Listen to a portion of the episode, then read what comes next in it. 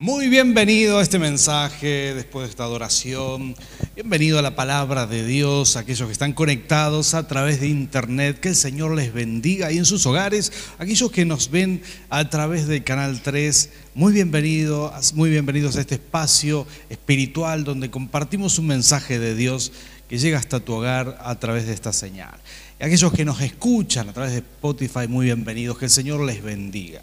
Y queremos compartir el mensaje de hoy. Hoy quiero hablarte acerca de cuando Dios guía tu hogar. Eh, bueno, conocí al Señor cuando tenía unos 19 años. Esa fue mi experiencia con Dios cuando me entregué de verdad y profundamente a Dios. Eh, tuve ese encuentro sobrenatural con Dios. Yo recuerdo que Nerina me invitaba a la iglesia y, bueno, tuvimos esta, esta esta experiencia de acercarnos juntos a Dios, esa ya conocía del Señor. Pero cuando yo llegué al Señor, esto fue maravilloso para mí. Fue un sentimiento, una sensación interna de alegría, de gozo. Me atraían las cosas de Dios. Fui corriendo. No fue siempre así, en el día me había hablado muchas veces de Dios, pero un momento fue el Espíritu Santo. Me tocó y de ahí no pude alejarme más del Señor. Experimenté muchas cosas con el Señor. Pero una de las cosas que más me sorprendió fue conocer la familia de los pastores y de los líderes que iban a esa iglesia. Eh, bueno, conocíamos muchas familias, de hecho nosotros crecimos en, familias, pero cuando conocimos la familia de los pastores, me, me, asombró algo, me asombró, me asombró la paz que se vivía en ese hogar, la tranquilidad. Era un placer ir de visita, compartir. A veces teníamos algunas reuniones, veíamos a sus hijos. Sus hijos tenían nuestra edad y compartir con ellos. Y yo me di cuenta que había algo diferente. Había algo que, que, en otros hogares quizás faltaba. En otros hogares había rupturas, tensión, gritos, cosas que no se pueden disimular. Los hijos también eh, no estaban en sujeción, quizás había rebeldía, había obstinación, pero llegamos a conocer en, en esos hogares pastorales, quizás llegamos a conocer lo que era el diseño de Dios aquí en la tierra.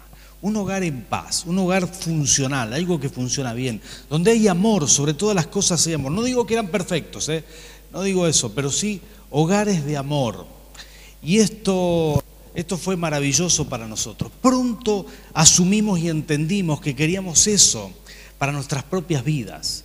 Y entendimos que esto viene con el poder de Dios. No viene solo, viene con la bendición del Rey de Reyes. Viene cuando uno, cuando uno busca la guía del Señor, cuando Dios guía tu hogar.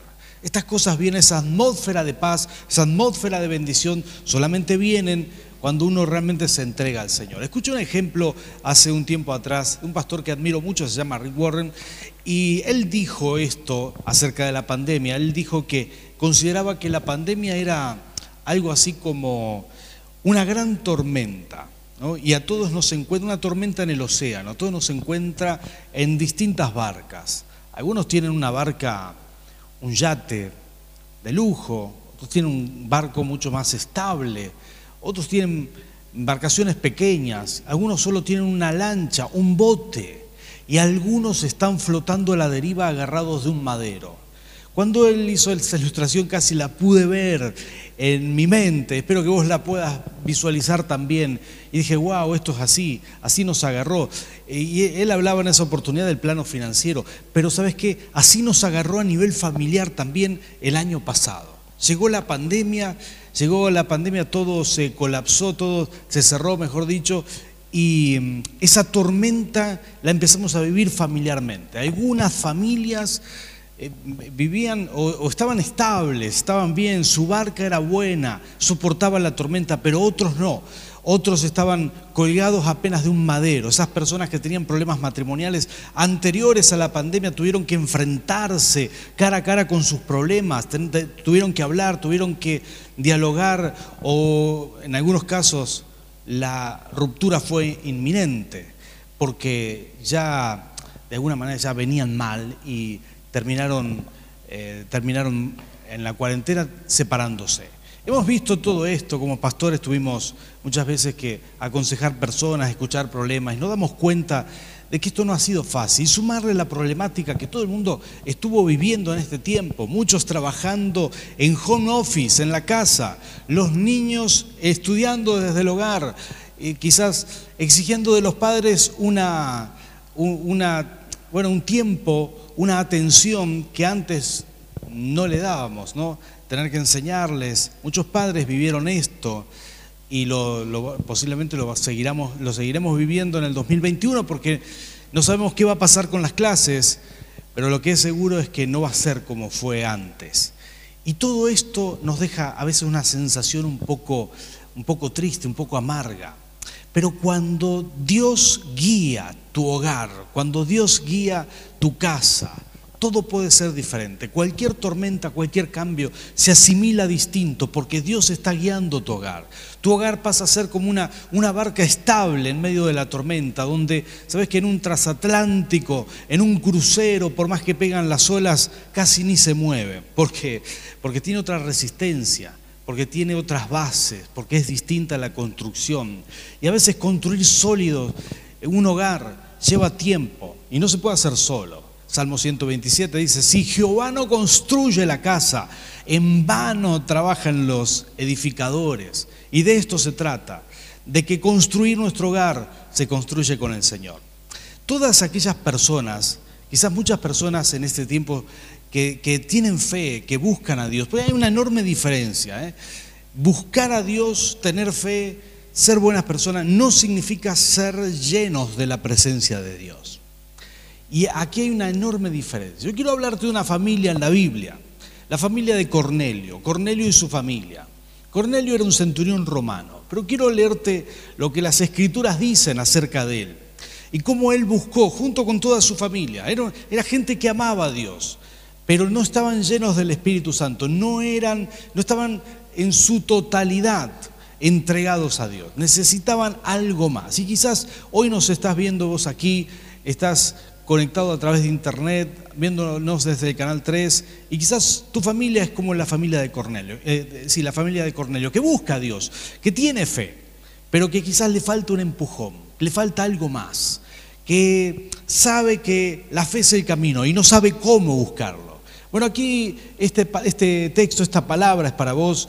Vamos a leer Hechos capítulo 10. Voy a leerte desde el, desde el versículo 1 al 6. Dice así, Vivía en Cesarea un centurión llamado Cornelio, del regimiento conocido como el italiano. Él, escuchen esto, y toda su familia eran devotos y temerosos de Dios. Realizaban muchas obras de beneficencia para el pueblo de Israel y oraba a Dios constantemente. Quiero hacer un paréntesis aquí. Quiero detener un segundo para explicar algo. Que uno sea devoto del Señor no significa que sea que estés entregado a Dios y que el Espíritu Santo more en ti. Uno realmente es salvo cuando el Espíritu Santo viene a vivir a tu vida, cuando uno recibe a Jesús en su corazón.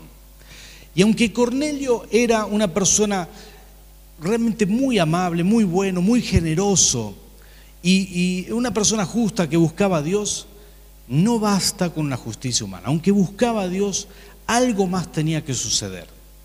Y esto que vamos a leer ahora es lo que le sucede a Cornelio, una persona que representa quizás a todas aquellas personas, todas aquellas familias buenas de nuestro país y del mundo entero, que buscan a Dios, que tienen fe, que quieren hacer lo correcto, que se esmeran por, por el bien y no por el mal, y Dios ve eso con agrado. Dios está mirando todas las familias, todas las personas, y aquellos que se esfuerzan por lo bueno, aquellos que se esfuerzan por el diseño de Dios, que dicen, no, yo quiero salir adelante. ¿Cuántas familias nos llaman y nos dicen, pastor, necesitamos ayuda con el matrimonio? No buscan el divorcio primero, sino que buscan ayuda. Dios mira a esa gente, esa gente que quiere salir adelante, esa gente que quiere, que quiere un poco más de Dios. Dice el versículo 3, un día como a las 3 de la tarde tuvo una visión. Vio claramente a un ángel de Dios que se le acercaba y le decía a Cornelio, ¿qué quieres, Señor? Le preguntó Cornelio, mirándolo fijamente y con mucho miedo. Dios ha recibido tus oraciones y tus obras de beneficencia. Como una ofrenda, le contestó el ángel. Envía de inmediato a algunos hombres a Jope para que hagan venir a un tal Simón, apodado Pedro. Él se hospeda con Simón, el curtidor que tiene su casa junto al mar. Impresionante esta palabra porque Cornelio mismo tiene una visión. Y quiero explicar algo aquí, porque este Cornelio tiene una visión de un ángel que le dice, tenés que ir a buscar a un apóstol, a Pedro, un mensajero que te va a hablar una palabra de bendición, te va a dar el Evangelio. No se lo pudo dar el ángel al Evangelio, ¿sí? El ángel no podía hablar de Dios, de Cristo, porque hablar de Jesús a otras personas es la tarea nuestra, de los seres humanos. Así le agradó al Señor. El apóstol Pablo lo llama la locura de la predicación. Y esta es una tarea 100% humana. Entonces, el ángel, que no tenía permiso de, hablar de Cristo, decirle, Cornelio, tenés que invitar a Jesús a vivir a tu corazón, le dice, Cornelio, tenés que ir a buscar a Pedro urgente para que te hable, te hable palabras que te van a hacer muy bien, que van a cambiar toda tu vida. Entonces, así, así comienza esta historia. Ustedes pueden ver estos detalles de las escrituras, lo que hemos leído recién. Dice, tus oraciones y tus ofrendas han llegado al cielo. Dios las vio. Es lo que te decía antes. Dios está viendo, está mirando esa gente que es justa, esa gente que levanta su vista al cielo, que busca a Dios. Y todo aquel que ore tendrá respuesta. A lo mejor alguno dice, pastor, yo no soy muy creyente, yo no tengo mucha fe. Es fácil, tenés que levantar tu vista al cielo y decir, Señor, sé que me estás escuchando. Eso es fe creer que realmente Dios está ahí y hablar con Dios y decir amén y decir, Señor, yo creo que me estás escuchando. Y cuando hablas con Dios, tarde o temprano tendrás una respuesta del Señor. Ahí estaba Cornelio, viendo esta visión, ese ángel que le decía, tenés que ir a buscar a este tal Pedro, Simón Pedro. Y las instrucciones fueron claras, hasta le indicó la casa y en dónde estaba hospedado este Simón Pedro, en casa de otro que se llamaba Simón, también Simón el curtidor, trabajaba con cueros. Y lo, mandó a buscar. Dos personas fueron a la casa, golpearon, Pedro estaba justo en un, en un tiempo de oración. Y aquí viene otra parte muy interesante, ¿sí? Y me gusta explicar estos detalles de la Biblia porque el Evangelio recién estaba siendo predicado. Es decir, el pueblo judío pensaba que solamente era para ellos, para los judíos, pero resulta que se van a enterar que el Evangelio era para todo el mundo y, Cornelio era romano, no era judío, no era de la misma nación. ¿Cómo pensar para los argentinos que el Evangelio es solo para los argentinos? Esto no tiene sentido, Dios murió por el mundo entero. Ahora, nunca, nunca habían pensado acerca de este tema porque era la primera vez, esto era reciente, recién comenzaba la iglesia, comenzaba la predicación del Evangelio y Pedro, Pedro estaba ahí eh, orando ese día, mientras venían esos soldados a buscarlo, amablemente lo querían llevar a la casa de Cornelio. Él estaba, estaba adorando a Dios, estaba en ayuno, estaba en oración y mientras él oraba, tiene una visión, una visión muy muy buena. Él ve una sábana extendida que bajaba del cielo y le pone todos animales que los judíos no tenían que comer. Tenía, había víboras, serpiente, había cerdo, había animales impuros y una voz que le dice, Pedro mata y come. Y Pedro dice, no, de ninguna manera. Esto lo prohíbe la ley de Moisés. Pero Pedro no se había enterado que la ley de Moisés se, se había cumplido con la muerte del Mesías, con Cristo. Y, y Dios le dice otra vez, Pedro, mata y come. Y otra vez Pedro dice, no, tres veces le tuvo que decir la voz. Y cuando Pedro dice por tercera vez, no, no me animo a matar y comer cosas impuras, yo no voy a comer cerdo, Pedro nunca, nunca, nunca había comido un jamoncito serrano. No comía nada que tenía que ver con el cerdo. Ahora, cuando le dice por tercera vez, jamás comí algo impuro, entonces el Espíritu Santo le habla y le dice, no llames más impuro a lo que Dios llama puro. Le estaba mostrando que se había terminado ese límite, ese límite que tenía el pueblo judío, esas limitaciones, la ley de Moisés había sido cumplida con el Mesías y que empezaba un nuevo tiempo. A partir de ahora, todas estas restricciones de comida, restricciones de circuncisión y todo esto ya no corrían más. Y era el tiempo del Espíritu. Pedro estaba sorprendido, baja y como Dios hace sincronizar las cosas, justo llegan estas personas que lo buscan, lo llevan a la casa de Cornelio y él empieza a predicarle a toda esa gente. Cornelio estaba con su familia y no solamente con, con sus familias cercanas, sino con algunos amigos íntimos y dice que todos recibieron de Dios. Yo quiero leerte unos versículos impresionantes de este texto, de este pasaje que dice que dice así, bueno, dice esto el versículo 24, un día después llegó a Cesarea Cornelio, estaba esperándolo con los parientes y amigos íntimos que había reunido. Ese era Cornelio, invitó a todos. Y el versículo 44 dice, mientras Pedro estaba todavía hablando, el Espíritu Santo descendió sobre todos los que escuchaban el mensaje. Los defensores de la circuncisión que habían llegado con Pedro se quedaron asombrados de que el don del Espíritu Santo se hubiera derramado también sobre los gentiles. Cuando Dios guía mi hogar, cuando Dios guía nuestro hogar, suceden muchas cosas. ¿no? Eh, Cornelio había tomado una decisión en su vida, y esto quizás es lo más importante. Él había, había entregado su vida a Dios. No sabía cómo, no tenía una iglesia cerca, no tenía pastores, no tenía apóstoles, no tenía nadie que le guiara. Pero él había tomado una decisión en su corazón y esas son las cosas que Dios ve. Entonces Dios hizo un milagro para conectarlo con, con la iglesia. Curiosamente, solemos recibir cada tanto en nuestra iglesia gente que nos dice cosas así. Nos dice, yo vengo porque soñé que venía a esta iglesia. ¿Pensás que eso es casualidad? ¿Que es coincidencia? Son las cosas que el Espíritu hace porque Dios te está llamando. Soñé que tenía que venir aquí.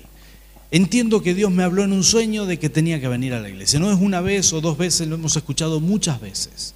Cuando Dios quiere mostrarte dónde está el camino es porque vos estás orando, porque tenés un buen corazón y Dios te está llamando. Te está llamando a vos y a toda tu familia. Y cuando Dios guía tu hogar, suceden algunas cosas impresionantes que le pasaron a Cornelio. Y yo quiero hablarte un segundo de esas. Al menos cuatro cosas que me gustan mucho, yo quiero subrayar, esto podemos aprender, vos y yo vamos a crecer con la palabra de Dios, las maravillas que cuenta la Biblia acerca de, de las vivencias de aquel entonces, que son tan válidas también para nosotros hoy, aquí y ahora. En primer lugar, lo sobrenatural comienza a ser totalmente natural. Como te dije recién, esta es una realidad, a veces cuesta creerlo. Mucha gente dice, no, pero yo no puedo creer esto. La gente que vive en un entorno totalmente racional, gente universitaria a veces, gente que tiene posgrados, le cuesta creer esto. Me gusta charlar con estas personas. Y mm, también hay gente que tiene mucha fe y que puede, puede, puede creer por fe a pesar de que tiene una gran capacidad racional. Y mm, este, era, eh, este fue el problema de muchas personas, ¿no? Eh, a lo largo de la historia, mucha gente no pudo creer en Dios por, porque no lo pudo razonar. Y esto no se trata de razonar, se trata de fe, de dejar que el Espíritu Santo entre en nuestra vida. Y cuando Dios entra, uno empieza a vivir cosas que jamás viviste. Y ahí la racionalidad Ahí la racionalidad tiene otro papel. Vas a empezar a entender las cosas, pero no porque, pero no vas a creer porque lo entendés, sino que vas a entender porque primero lo creíste. Y este fue el caso de Pedro, perdón, el caso de Cornelio. Cornelio era una persona que se había entregado a Dios, tenía fe, tenía mucha fe, lo había creído. Y empiezan a sucederle cosas sobrenaturales. Él oraba, quizás esas oraciones que hace mucha gente, oraciones honestas, que dice, Señor, si existís, esa fue mi, primera oración. Le dije, Señor, si existís, mostrame que estás. Ayúdame en esto. Y le pedí ayuda en algo muy específico. Y Dios me mostró que existía. De esto se trata. Dios es real. Y muchas veces estamos solamente a un paso de hacer la prueba y no nos animamos. Uno tiene que orar, tiene que probar a Dios. Esto es una experiencia. Dios no es una religión. Dios es una experiencia. Y cuando Cornelio dijo, yo creo en ti, yo voy a orar, hasta ofrendaba, ayudaba a la gente porque tenía un buen corazón. Entonces, dice que esa noche tuvo una visión. Lo sobrenatural es natural para los que tienen fe. ¿sí? En esa casa, en ese hogar, empezó a vivir algo maravilloso. Tuvo una visión, vi un ángel que le dijo, prepárate porque va a venir ese, ese, tal Pedro y algo va a cambiar. Y en esos días, esos cuatro días que él estuvo de espera, desde que tuvo la visión hasta que llegó Pedro, él estuvo expectante, él estuvo esperando que viniera esa, esa, visita tan deseada. Eh, me gusta mucho esto, me gusta entender que es sobrenatural. Mucha gente en nuestro ministerio, en nuestra iglesia, eh, vive milagros, milagros del Rey de Reyes. Tenía una enfermedad y se sanó. Tenía un problema con la familia y se restauró, se reconcilió. Estos son milagros maravillosos. Un problema matrimonial. Mucha gente nos llama por problemas de relaciones, ¿sí? problemas de sanidad y problemas de relaciones, relaciones interpersonales, relaciones matrimoniales, matrimonios que se quiebran, que pasaron por una infidelidad, donde uno dice, ¿cómo es posible? Donde uno no ve salida. Y lo sobrenatural empieza a ser natural. Dios empieza a restaurar, a hacer milagros, a hacer cosas maravillosas, a hablarle a las personas en visiones, en sueños y de formas que ni nos imaginamos. Estas, estas cosas empiezan a ser normales en el reino de Dios. Te animo a experimentar esto, a tener fe y a creer que en Dios todo es posible. En segundo lugar, en segundo lugar, eh, una, bueno, cuando, cuando Dios guía tu hogar, la presencia de Dios es la nueva normalidad. Lo normal para muchas personas, por ejemplo Pedro, lo normal para, para, él era ayunar cualquier día de la semana, en cualquier momento orar, adorar a Dios. Esta es la nueva normalidad.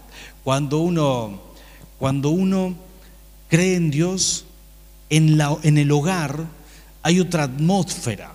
En esa atmósfera hay adoración, hay oración, hay alabanza. Todo es distinto, hay buen trato, hay buen diálogo. La presencia de Dios nos empuja a hacer cosas maravillosas. La presencia de Dios saca lo mejor de nosotros.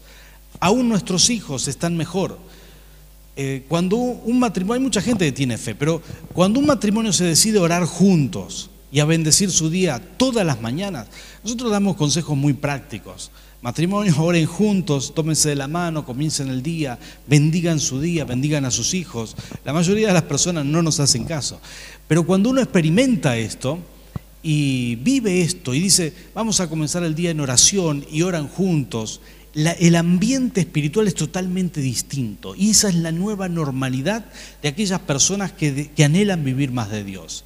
Yo quiero animarte porque sabes que posiblemente en este año nos toque otra vez soportar muchas cosas en nuestro hogar. Quizás nuestro hogar, quizás algunos tengan otra vez que estudiar en el hogar o trabajar en el hogar, el hogar pasa a ser el soporte de toda nuestra vida. Cuando antes hacíamos nuestra vida fuera de nuestro hogar.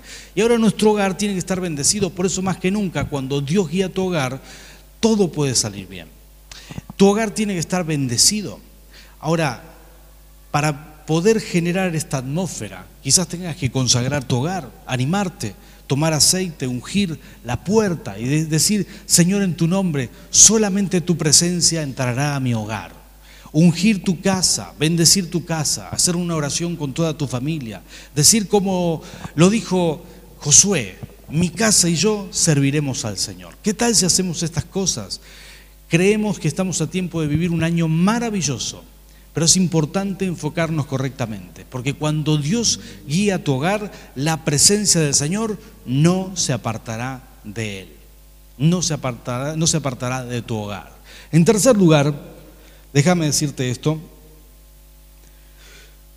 En tercer lugar, cuando Dios guía tu hogar, las estructuras se rompen, ¿sí? Estructuras mentales sobre todo. Hay cosas que creemos que no sabemos de dónde la sacamos. Escuché una anécdota de una mujer que cortaba, estaba por cocinar pescado con su hija más chica al lado. Entonces ella corta un buen pedazo de, la cola, un buen pedazo de la cabeza y lo pone en una olla muy grande, queda un pedacito ahí, y lo pone ahí y lo manda al horno. Y la, la hija le dice, mamá, ¿por qué sacas tanto del pescado? ¿Por qué no lo pones entero? Y ella dice, no sé, mi mamá me lo enseñó así, así que fueron juntas un día y le dijeron, mamá, ¿por qué, por qué, por qué me enseñaste a cortar así el pescado? Y la madre, o sea, la abuela de esta niña dice, la verdad no sé, vamos a preguntarle a mi mamá, que todavía está viva, y cuando van a la señora mayor, la bisabuela, ella resulta que le dice que al fin y al cabo ella tenía una olla tan pequeña que si no le cortaba los extremos no entraba. Y a veces hacemos eso. Muchas cosas que tenemos en nuestra familia son costumbres que quizás hoy ya no tienen sentido, pero las seguimos, las mantenemos, formas de hacer las cosas que quizás no tienen, no tienen sentido. Cuando Dios viene a tu hogar, rompe estructuras y formas de pensar que ni sabemos por qué están ahí, pero las rompes para, para optimizar tus recursos, para hacerte más eficiente en lo que haces. Porque estas cosas hace el Señor, te bendice, bendice tu casa y bendice tu hogar. La presencia de Dios te lleva a adquirir costumbres nuevas y sanas que bendigan tu hogar. Yo cambié muchas cosas que aprendí, entendí. Entendí de pronto que el cuerpo es el templo del Espíritu Santo. Y decidí que en mi casa, mi familia y yo vamos a comer cada vez mejor, ¿sí? cada vez más sano, más natural, más, bueno, mejor. Y entre esas cosas descubrí que muchas, muchas de las costumbres que traíamos familiares eran costumbres de comer de forma no tan sana. Tuvimos que sacarla, tuvimos que elegir qué comer y, fue todo un proceso que nos llevó mucho tiempo, pero al fin y al cabo lo hicimos porque la Biblia nos abrió la mente, nos abrió la cabeza el manejar los tiempos, los horarios, cuántas cosas hemos cambiado, cuántas cosas todavía tendremos que cambiar, pero de esto se trata, de que en el Señor uno puede optimizar todo. Uno cuando, cuando Dios guía tu hogar, todo puede cambiar, se rompen paradigmas. En ese momento el apóstol Pedro tenía un gran paradigma. El paradigma son esos lentes por el cual vemos la vida. La vida misma la vemos a través de lentes. Y Pedro, él veía su vida como judío. Y Dios le dijo, quiero sacarte esos lentes y quiero romperlos y, que puedas ver la realidad tal cual es. Así que Dios estaba rompiendo esos paradigmas con Cornelio, porque Cornelio se convirtió y fue lleno, del Espíritu Santo y todos fueron bautizados ese día.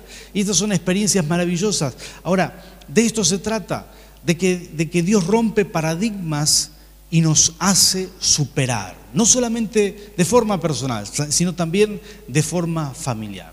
¿Qué cosas podemos superarnos este año? ¿Qué metas tenemos para este año como familia? Para crecer, para ser mejores personas, para avanzar. Bueno, es muy importante dejar que Dios nos guíe, porque cuando Dios guía tu hogar, te vas a superar en el nombre de Jesús. Estas cosas suceden porque Dios es maravilloso. La verdad es que eh, Dios ha roto muchos paradigmas en mí y rompió esos lentes por los cuales yo veía la vida y me animó a ver las cosas de otra manera. Yo creo que todos podemos vivir este milagro eh, y ver la vida como Dios la ve. Al fin y al cabo, eso es maravilloso. Por último, quiero decirte, en cuarto lugar y último lugar, que cuando Dios guía mi hogar, Ah, cuando Dios guía mi hogar, milagros suceden en nuestro hogar. Lo que pasó ese día en la casa de Cornelio quedó registrado en la Biblia y lo conocemos nosotros, lo conocieron muchas generaciones antes que nosotros y lo conocerán muchas más todavía. Quedó registrado que ese encuentro con Dios fue maravilloso, que milagros sucedieron. Yo quiero imaginar, bueno, me puedo imaginar lo que fue la vida de Cornelio después de eso, la vida familiar. Quizás Cornelio fue un hombre que envejeció, eh, pero con sus hijos al lado, con su familia cerca, con paz, con armonía, con esos regalos que da el Señor, una familia unida, una familia bendecida, pero sobre todas las cosas viendo milagros del Señor. Apenas ellos tuvieron fe y creyeron, vieron la presencia de Dios derramándose en su hogar. Nadie puede ser perfecto, ¿sí? Yo creo que una de las cosas maravillosas que Dios hace por nosotros es vernos a través, ahora sí, de unos lentes especiales.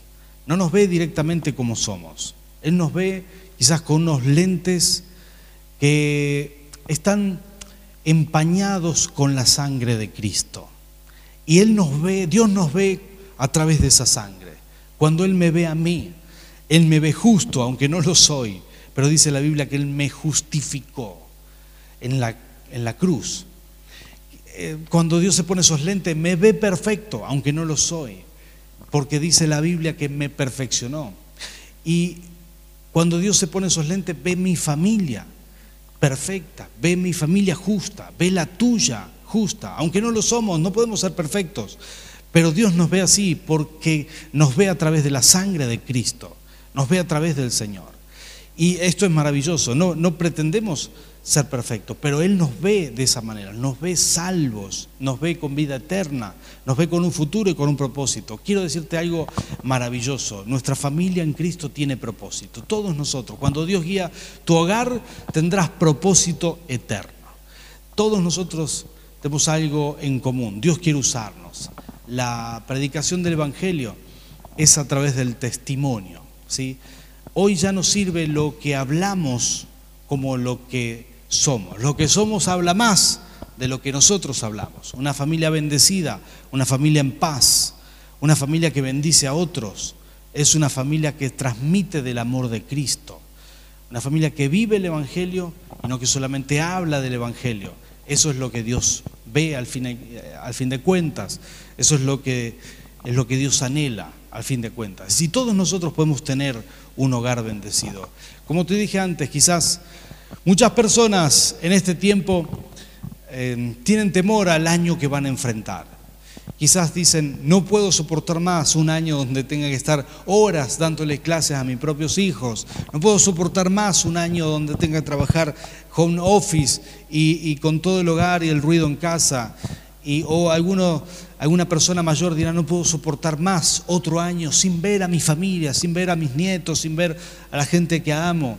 Y claro, la familia, a veces en ese afán de cuidar, no se acercan a las personas mayores por miedo de contagiarlo como tiene que ser pero ahí hay sufrimiento, hay dolor. Quiero decirte que lo mejor que podemos hacer en este tiempo es decir, Señor, guía mi hogar, guía mi hogar. Señor, guía mi hogar. Hacer esta oración, decir, Señor, te pido que guíes mi casa, que mi casa sea bendecida, que podamos soportar cualquier problema que venga, sea una tormenta pequeña o gigante, que nuestra, nuestro hogar sea estable, que no se desborone, que no se balancee, que sea un hogar que pueda soportar lo que venga. Así que yo quiero orar por ti y por todos los que estamos presentes aquí ah, y para vos que estás del otro lado de la pantalla, quiero hacer esta bendición de hogares y pidiéndole a Dios que Él nos guíe, porque cuando Dios nos guía tendremos una atmósfera agradable, tendremos bendición, podremos avanzar, podremos superarnos, romper paradigmas, porque Dios hace que todo eso sea posible. Vamos a orar, cerrar tus ojos conmigo y clamemos juntos a ese Rey de Reyes. Padre Santo, quiero bendecir cada familia aquí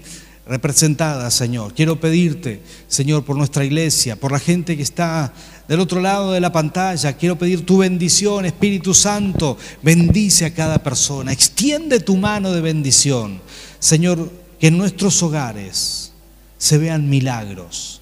Que nuestra fe, Señor, sea tan grande que podamos ver milagros en nuestra casa, en nuestro hogar. Señor, que podamos ver, Señor, un año donde la economía cierre bien, a pesar de toda la crisis Señor, nosotros podamos ver tu mano de bendición. Señor, bendigo cada hogar que está conectado en este momento. Señor, te pido que haya paz, que haya bendición, que haya inteligencia para organizarnos correctamente. Señor, bendigo cada hogar en el nombre del Padre, del Hijo y del Espíritu Santo, para que sean hogares bendecidos, sin aflicción, sin opresión, sin angustia, sin quebranto, sin peleas. Padre, en el nombre de Cristo Jesús, bendice cada hogar para la gloria de tu nombre. Amén y amén. Gloria a Dios. Que Dios te bendiga.